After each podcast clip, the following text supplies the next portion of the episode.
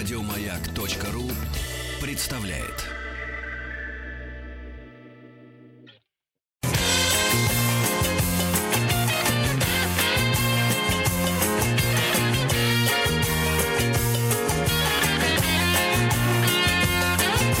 Вахтанг Махарадзе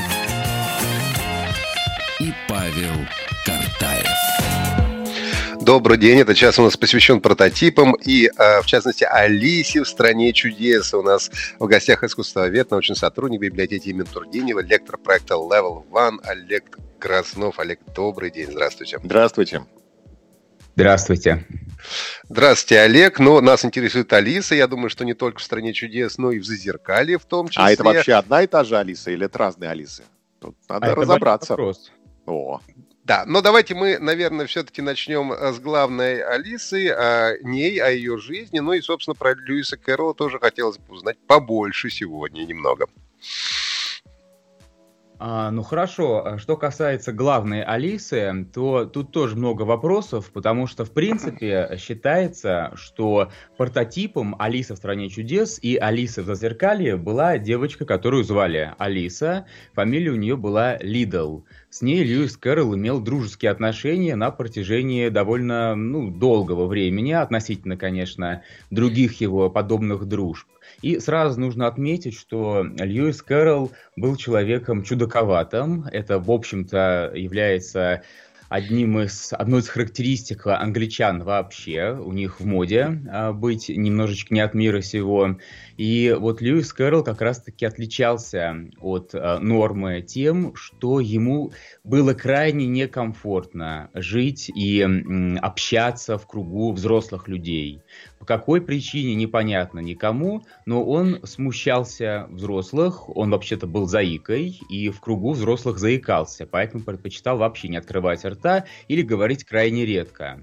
А, но он совершенно свободно чувствовал себя в кругу детей. Он очень любил детей, проводил с ними э, как можно больше времени, и э, рядом с ними заикание его оставляло. Он однажды записал в дневнике, что я очень люблю девочек. Мальчиков нет, они его пугали, а вот девочек он очень любил и с ними поэтому дружил всю свою жизнь. была какая-то травма наверняка детская. А, Почему у никто него такая не была знает. особенность? А, Есть много версий. Дело в том, что «Алиса в стране чудес» из «Зазеркалья» — это такие книги, которые стали в 20 веке объектом э, интереса, объектом исследования психоаналитиков, естественно. И потому что там слишком уж много странностей, перверсивностей. И вот э, Льюиса Кэрролла тоже подвергли психоанализу и доскональному изучению.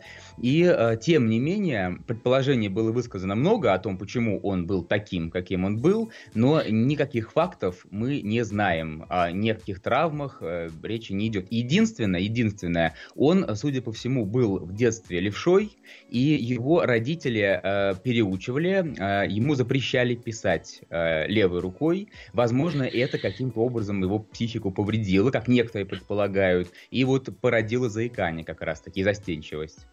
Зачем в Льюис- 19 веке пере- переучивать человека, интересно? Я думал, что это такая советская традиция переучивать людей.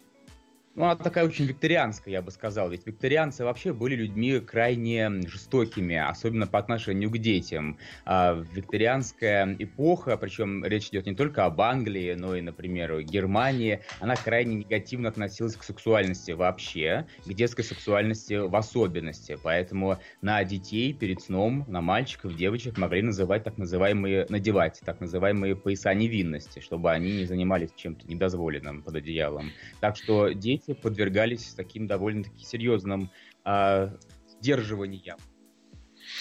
А, Скажите, но ведь Льюис Кэрролл, он работал э, учителем математики, если я все правильно помню, да, и был математиком изначально, а не, совершенно даже не писателем. Да, Льюис Кэрролл вообще-то математик. Он учился в Оксфорде, в Крайст-Чорч. Это один из престижнейших аристократических колле- колледжей. Он сам не был аристократом, но и к низам общества тоже не принадлежал. Вот он учился на математика, а, причем делал успехи в том числе и в классических языках. И а, по окончании колледжа Крайст-Чорч ему предложили профессуру. И он с 1855 года а, был профессором на протяжении 20 с чем-то лет, преподавал математику, поскольку а, имел отношение к логике, так называемой математической логике. И вот что интересно, как э, математик, он был э, не особенно выдающимся автором, хотя много публиковал работ по математике, а вот э, как логик он гораздо более интересен.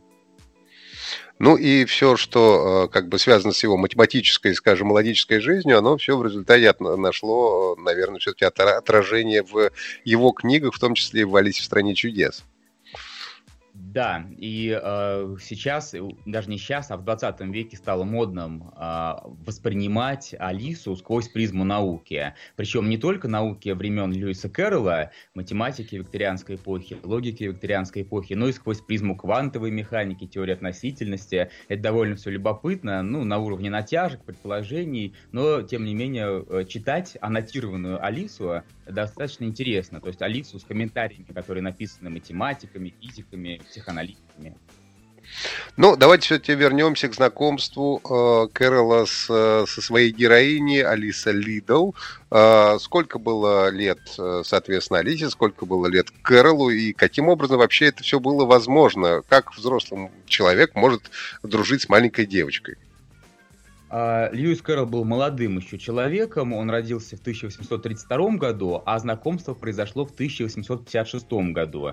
Алисе было 4 года. А Кэрролл познакомился сначала со всей семьей Лидл вместе взятой, потому что а, Генри Лидл, отец Алисы, ее сестер и братьев, был деканом в Крайст-Чорч, то есть он был начальником Льюиса Кэрролла. Вот когда его перевели в Крайст-Чорч, 1956 году а, произошло знакомство Кэрола с семьей а, Лидла. И а, Кэрол сразу же начал проявлять, что для него было естественно, интерес именно к детям. Со взрослыми он меньше общался, а вот с сестрами Лидл, то есть с сестрами Алисы и ею самой, он начал достаточно часто проводить время и прогуливаться. Что касается отношения к этому окружающих, в те годы ребенок воспринимался, ну, его стремились воспринимать, как я уже сказал, а, как нечто асексуальное. Поэтому дружба мужчины с девочкой не вызывала особых подозрений. Это все равно, что мистер Бин, который спит со своим медвежонком э, из английского юмористического сериала.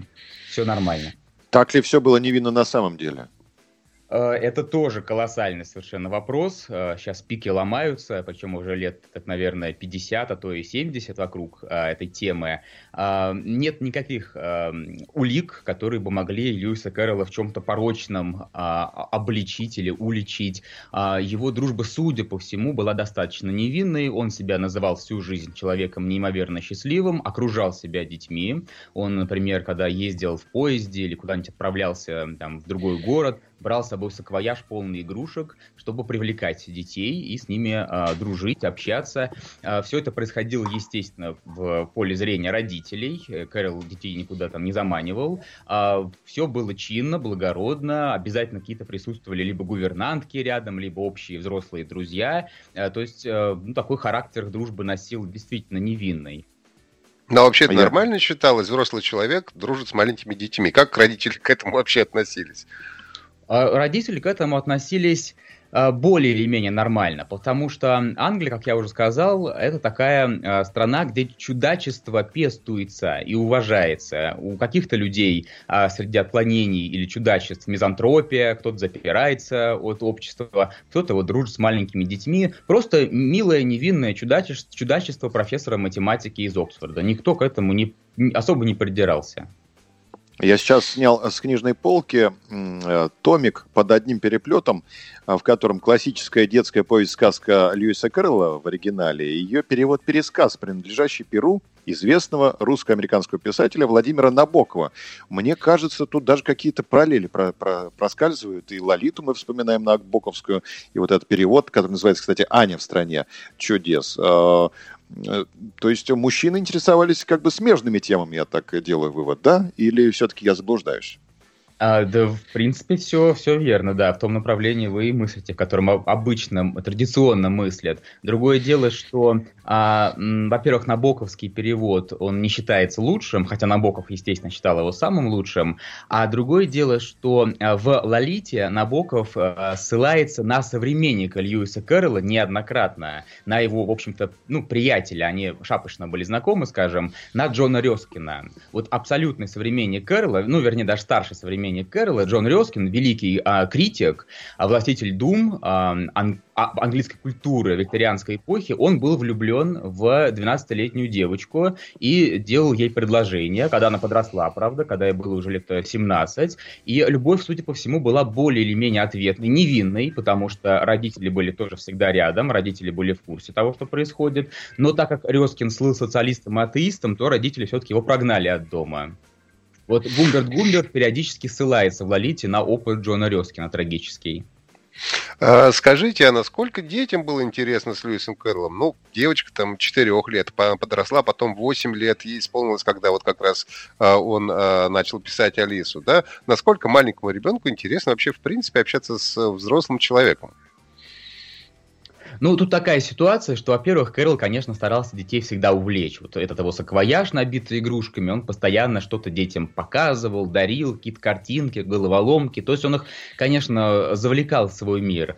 А во-вторых, э, исследователи Кэрола постоянно пишут, что он блистательно знал детскую психологию. Хотя вот недавно я прочел а, выдержку из воспоминаний одной из подружек Кэрола, она стала потом известной актрисой, и она вспоминала как раз, как вот они общались с Кэролом, и говорит, что с ним было скучновато. Он пытался ее чему-то там научить, какие-то шахматные задачки, еще что-то. Она говорит, так хотелось на улицу, там солнце сияло, дети смеялись. Хотелось играть, веселиться, но приходилось сидеть с Льюисом Кэрроллом.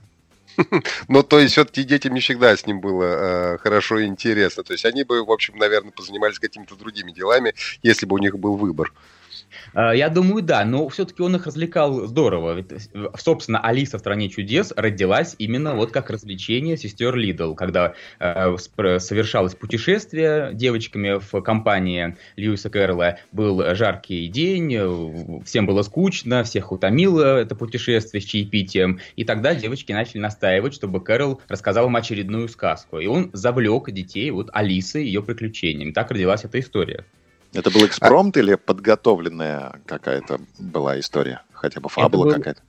Это был экспромт. А Льюис Кэрролл обладал такой э, способностью замечательной, когда его дети просили о чем-нибудь рассказать, или когда он хотел их увлечь, он из себя исторгал экспромтом какие-то совершенно великолепные э, фантазии. И как только, как только э, к детям при, при, прибавлялись взрослые послушать, и Льюис Кэрролл это замечал, он тут же начинал заикаться, краснел и куда-нибудь убегал. А вот для детей он прям таки как, как рок изобилия был.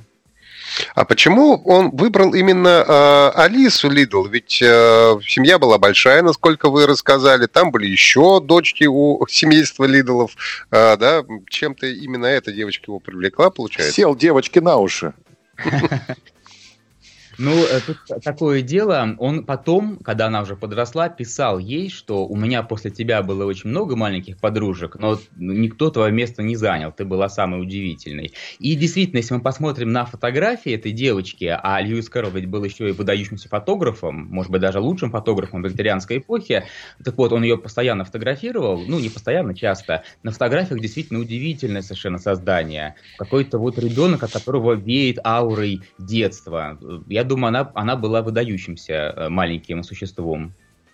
Мы еще, а, еще не знали, да, о том, что Кэрол э, увлекается фотографией. Вот э, впервые мы в нашем рассказе это упомянули. Расскажите подробнее, когда началось увлечение фотографией у Льюиса Кэрролла? Кэрол вообще хотел быть художником, как я понимаю, по крайней мере рисовальщиком, но как-то у него это не особенно сложилось, таланта, видимо, не хватало, и тогда в 1855 году, вот за год до знакомства с семейством Лидл, молодой э, начинающий профессор математики решает а, чем-то увлечься. Он просто подумал, что нужно чем-то заниматься. Он вообще, кстати, был ведь еще и священником, то есть, вернее, не священником, а, а диаконом. Священником он так и не стал. По правилам Крайст-Чорч, где он преподавал, он должен был принять какой-то сан. Вот он был диаконом. И это налагало на него определенные обязательства. Он был крайне верующим человеком, религиозным, англиканцем. И он говорил, что нужно всегда себя чем-то занимать, чтобы грех тобой не овладел. Вот он занял себя фотографией. А, долго, ну, недолго, какое-то время учился. Тогда это было дико сложно. Одна только выдержка занимала 40 секунд. То есть нужно было позировать без движения 40 секунд. Много было всяких проблем химического порядка, а, всякой рутины. Но, тем не менее, Кэрол все преодолел, все трудности. У него него была своя небольшая студия в мансардном помещении в Оксфорде, и он довольно активно фотографировал. У него было две темы а, постоянные фотографии для фотографирования. Это, во-первых, как вы, наверное, уже догадались, дети, девочки, причем иногда обнаженные, и это знаменитости. Он делал фотопортреты Данте Габриэля Рассетти, Альфреда Теннисона, он преследовал известных людей, э, писал им письма, давайте я сфотографирую, они от него убегали. Он в итоге все-таки настигал и фотографировал. Он даже пытался королеву Викторию сфотографировать, но она отказалась. Неудачно. Но а получается, что он был хорошим фотографом, да, известным в своих кругах. Он не был особенно известным, э, он был именно что фотограф-любитель, он не брал денег, он ради удовольствия делал, и, ну, как-то без, э, э, скажем так, его ценили те, кто знали о том, что он фотографирует. Есть даже такой факт, что якобы королеве Виктории однажды показали его фотографии, и она передала ему, через там общих каких-то, не знаю, знакомых, что ее фотографии эти восхитили и порадовали. Но уже в 20 веке, когда вспомнили о том, что автор Алисы был фотографом, и посмотрели его фотографии, фотографии произошло открытие выдающегося фотографа. Сегодня Кэрол считается одним из самых главных представителей английской викторианской фотографии и, безусловно, крупнейшим фотографом детей, который когда-либо фотографировал. А закон в те годы как-то регулировал сферу пикантных э, фотографий?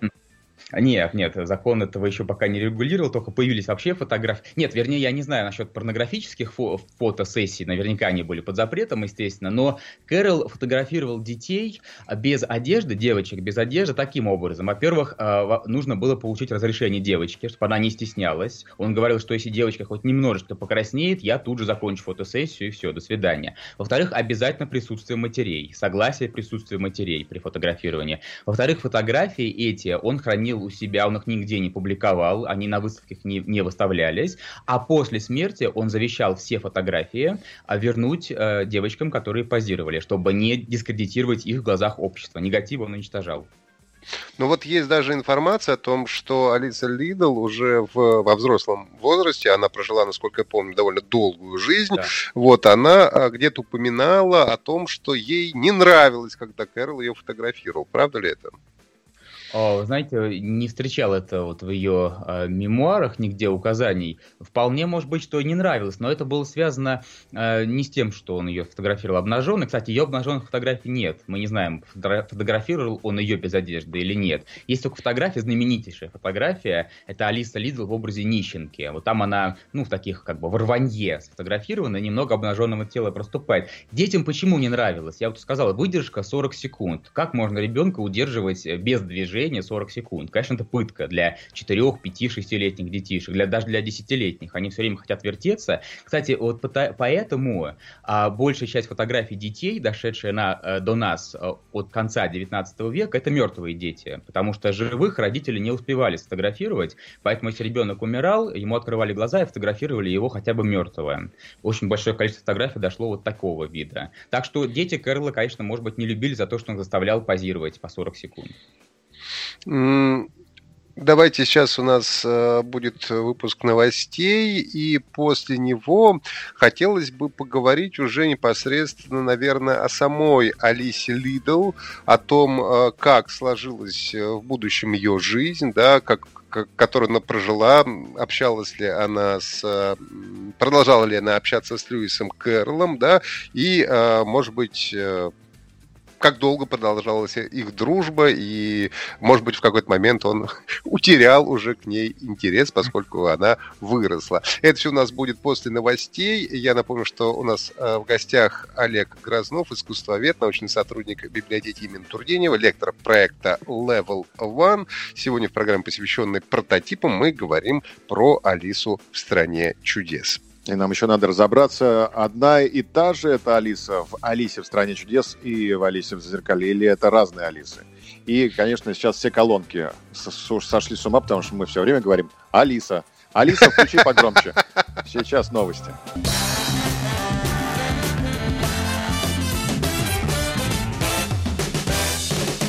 Вахтанг Махарадзе и Павел Картаев. Мы продолжаем разговор об Алисе в стране чудес и о прототипах э, Алисы. У нас в гостях искусствовед, научный сотрудник библиотеки имени Тургенева, лектор проекта Level One Олег Грознов. И а вот перед э, новостями мы говорили о, собственно, жизни этой самой Алисы Лидл, которая стала основным прототипом именно Алисы в стране чудес. А как сложилась жизнь Алисы? Долго ли они дружили с Льюисом Кэрроллом?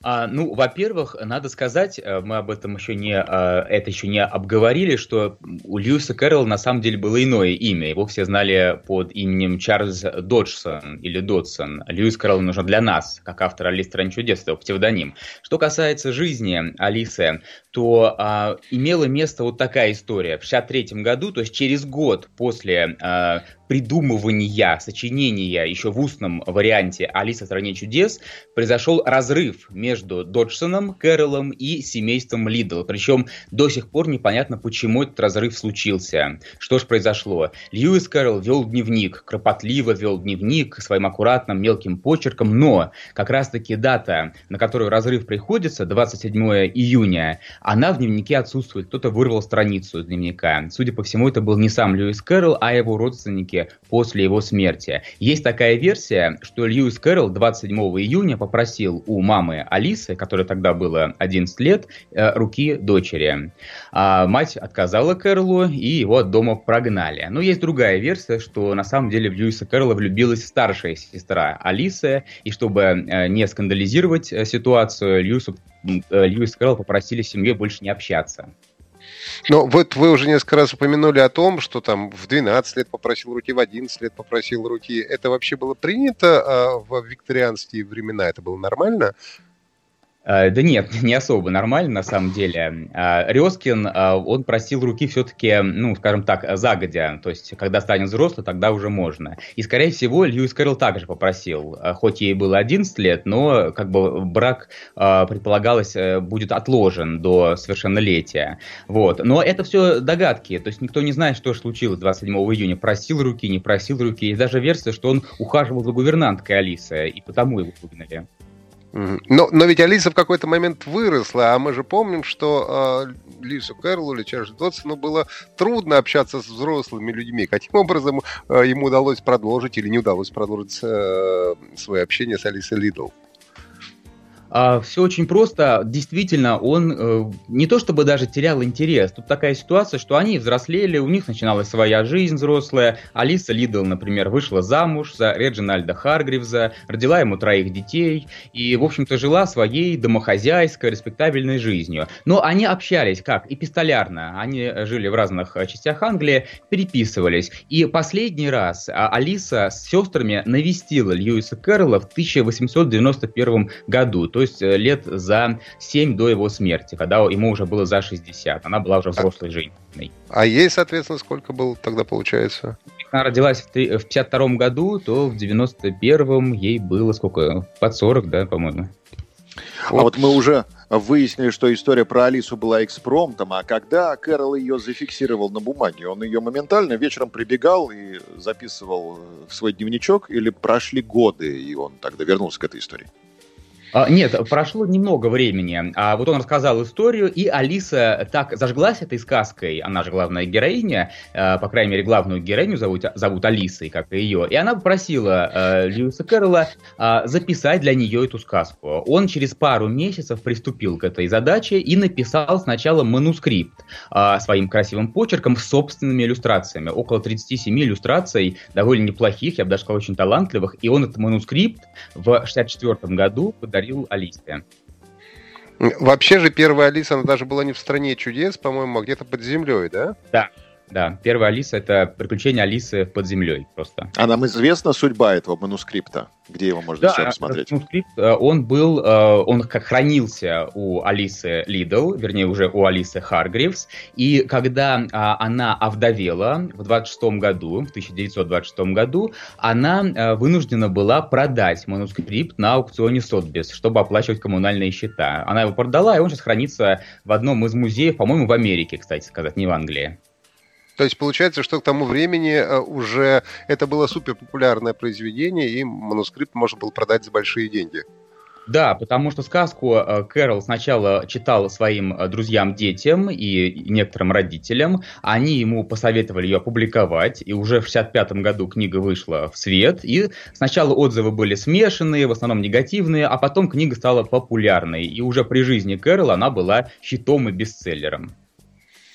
Бросала ли тень репутация Карла на эту книгу? Были ли люди, которые заявляли о том, что это все читать невозможно, потому что мы знаем э, какую-то историю вот э, автора?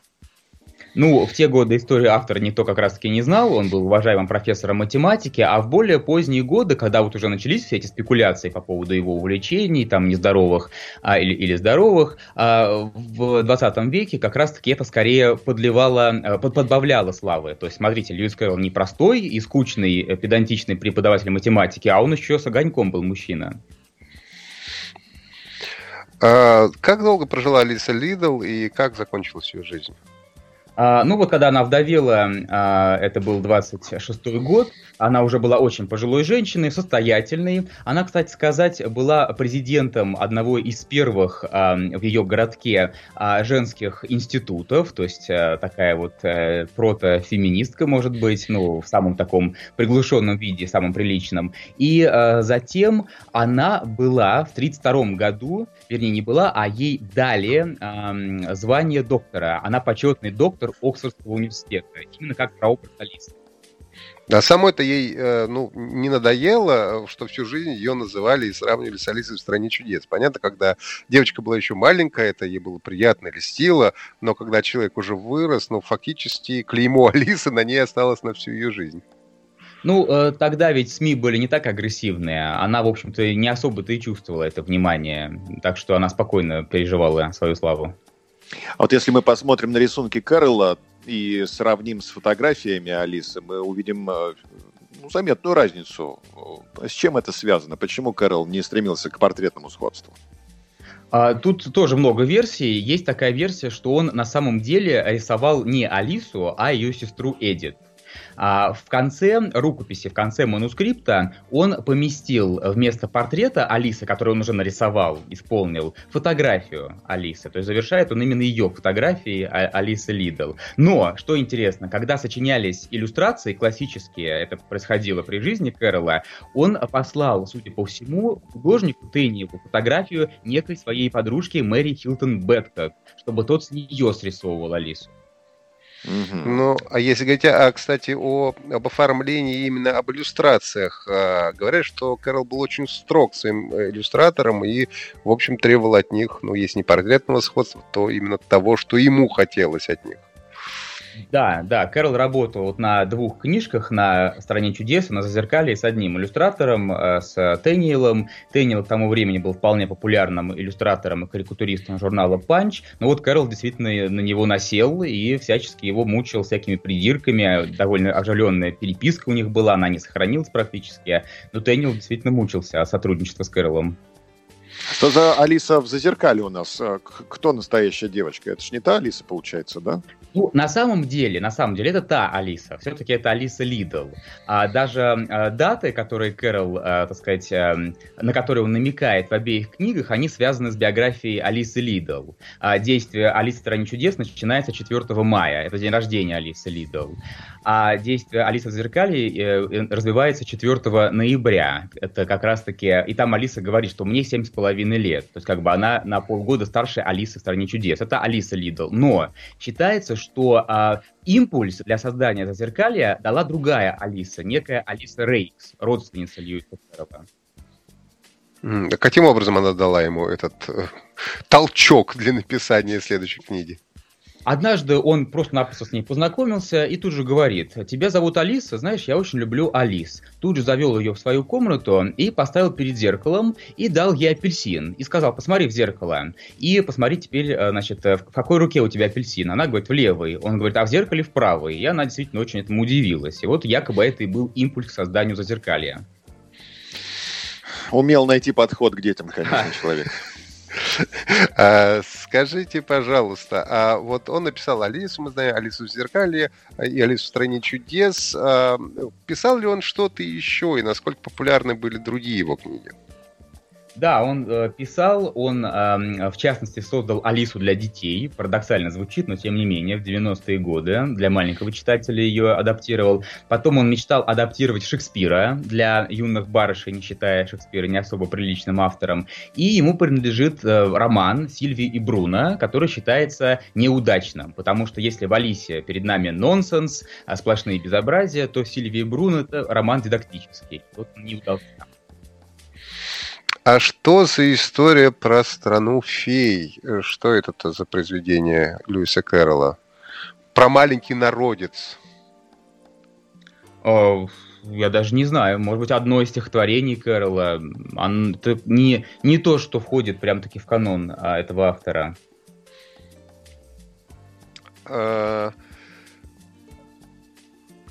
Скажите, пожалуйста, а вот э, кроме э, иллюстрации. Он работал с одним художником, или у него еще были какие-то авторы, чьи, может быть, и рисунки стали классическими, э, классическими и для оформления Алисы в стране чудес» и «Алисы в зазеркале».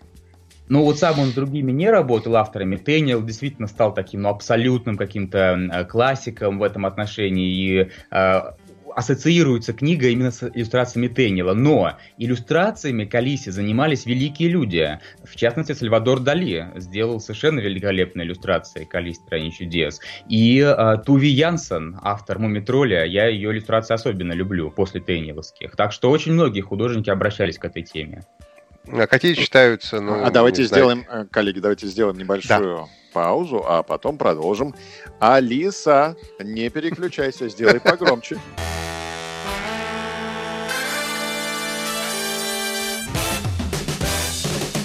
Вахтанг Махарадзе и Павел Картаев. Сегодня говорим о Алисе в стране чудес, Алисе в зазеркале и об их прототипах. Об одном, как мы уже выяснили, основном прототипе. У нас в гостях искусствовед, научный сотрудник библиотеки имени Тургенева, лектор проекта Level One э, Олег Грознов. Давайте продолжим с того места, где мы остановились. А вот, кстати, мы все про Алису, да про Алису, а как же Заяц, как же Башмачник? Нам что-нибудь известно про персонажей этой сказки, Олег? А, известно, к сожалению, много, потому что а, каждый интерпретатор их по-своему интерпретирует и обнаруживает свои прототипы. Если это психолог или психоаналитик, то он обнаруживает прототипы в окружении Кэрола, в его внутреннем мире. Это все как спекуляция чистой воды. Если это историк, то он обнаруживает прототипы среди исторических личностей.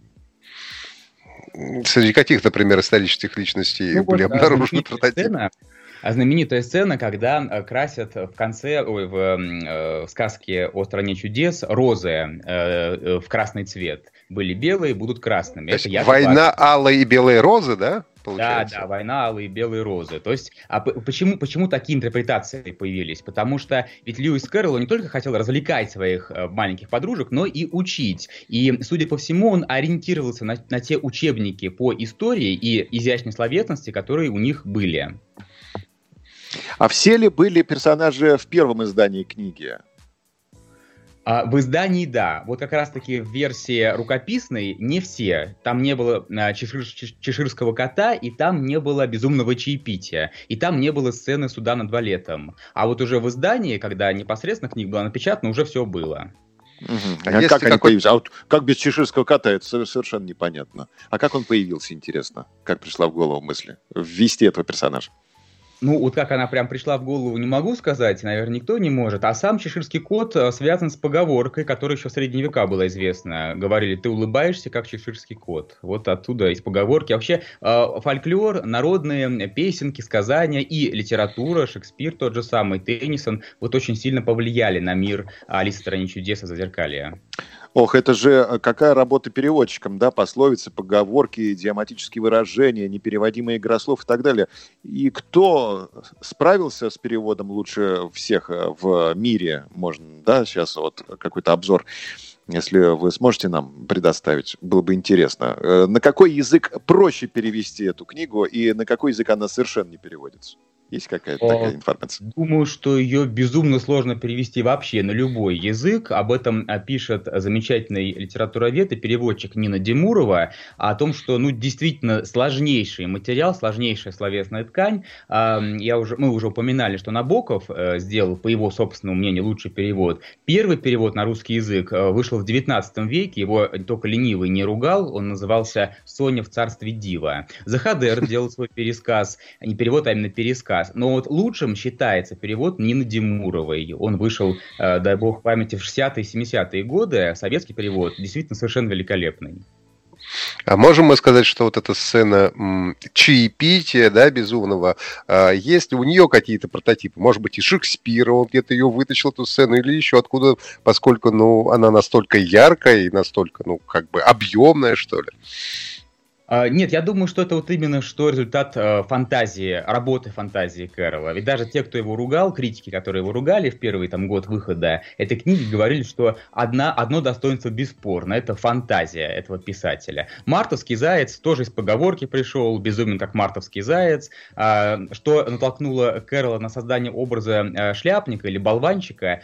Тут ведутся разные споры, называются и какие-то реальные лица, и еще кто-то. То есть тут можно ногу сломать очень много версий. Успеем Может еще быть... пробежаться по экранизациям этого произведения. Ведь около 40 да, произв... Э, экранизаций существует в мире. И, может быть, тройку, по всем, наверное, не успеем, а вот тройку лучших, на ваш взгляд, давайте назовем. А, экранизаций, знаете, мне кажется, хороших вообще нет, честно говоря, это мой а, вердикт. А, есть а, английский фильм, по-моему, 90-х или 2000-х, с кучей звезд. Вупи Голберг играет чеширского кота, Питер Устинов играет моржа. Но это такая ну, какая-то елка новогодняя. Это которая с Джонни Деппом фильм, вы этот имеете в виду? Нет, нет, это, это а, раньше. Более ранее, да? Британский фильм с Джонни Деппом это Тим Бертон, и, на мой взгляд, э, это тоже не лучшая работа Тима Бертона. Тоже такая получается детский утренник с кучей спецэффектов, да еще и в 3D-формате. Ну, Джонни Депп, конечно, замечателен, такой нетривиальный образ э, шляпника он создает. Роман с Алисой, кстати сказать, это отсылка, конечно, к подозрениям по поводу Льюиса Кэрролла и Алисы. Но фильм яркий, красивый, но не более того. Но все все-таки есть какой-то, который, ну, вам хоть как-то понравился, который вы можете поставить на первое место среди всех экранизаций? Ну, я на первое место поставлю просто из чисто ностальгических ощущений диснеевский мультфильм, потому что я с детства люблю его, с детства его, его в детстве много раз его смотрел. Советский мультфильм тоже замечательный, советский мультфильм прекрасный. 81 -го года. Это, по-моему, да. киевская студия научно-популярных да, да, фильмов. Да. И там, кстати, Алиса, по-моему, похожа на Алису Лидл, нас, так если присмотреться. А, а может, на Прокулу больше похоже, не знаю точно. Об этом я, кстати, никогда не думал, но, может быть, действительно похоже и на Проклову. Кому принадлежат авторские права э, на Алису сейчас? Ох, это прям вопрос сложный. А у Кэрол детей, понятное дело, не было, как не было никогда жены, а, но у него были племянники. Вот, видимо, какие-то пос- наследники племянников владеют этими самыми правами. Хорошо, большое вам спасибо за сегодняшний интересный рассказ про Алису в стране чудес и Алису в Зазеркале. Все-таки мы, э, наверное, так и не выяснили, какой фильм э, был лучше. Ну, вообще, конечно, довольно трудно э, вообще экранизировать это произведение. Может быть, действительно, мультфильм по, по его мотивам снять гораздо проще, чем действительно сделать из этого художественный фильм. Напомню, что сегодня речь у нас шла о прототипах, о прототипе Алисы в стране чудес. Это Алиса Лидл, о котором мы уже много говорили. И э, в гостях у нас э, на связи, дистанционно, разумеется, искусствовед, научный сотрудник библиотеки имени Тургенева, лектор проекта Level One Олег Краснов. Олег, спасибо вам большое за подробный рассказ. Спасибо. Спасибо. Что-то мы, конечно, прояснили, но все-таки какая часть жизни Льюиса Кэрролла по-прежнему окружена для нас завесой тайны. А может быть и хорошо, может быть и хорошо. Может быть оно и лучше. Спасибо большое. Павел Картаев, Вахтанг Махарадзе. Прощаемся с вами до завтра. И смотрим Д'Артаньяна и трех мушкетеров завтра. Финал первой серии. Обсудим. Оставайтесь дома. Всего самого доброго. Пока. Еще больше подкастов на радиомаяк.ру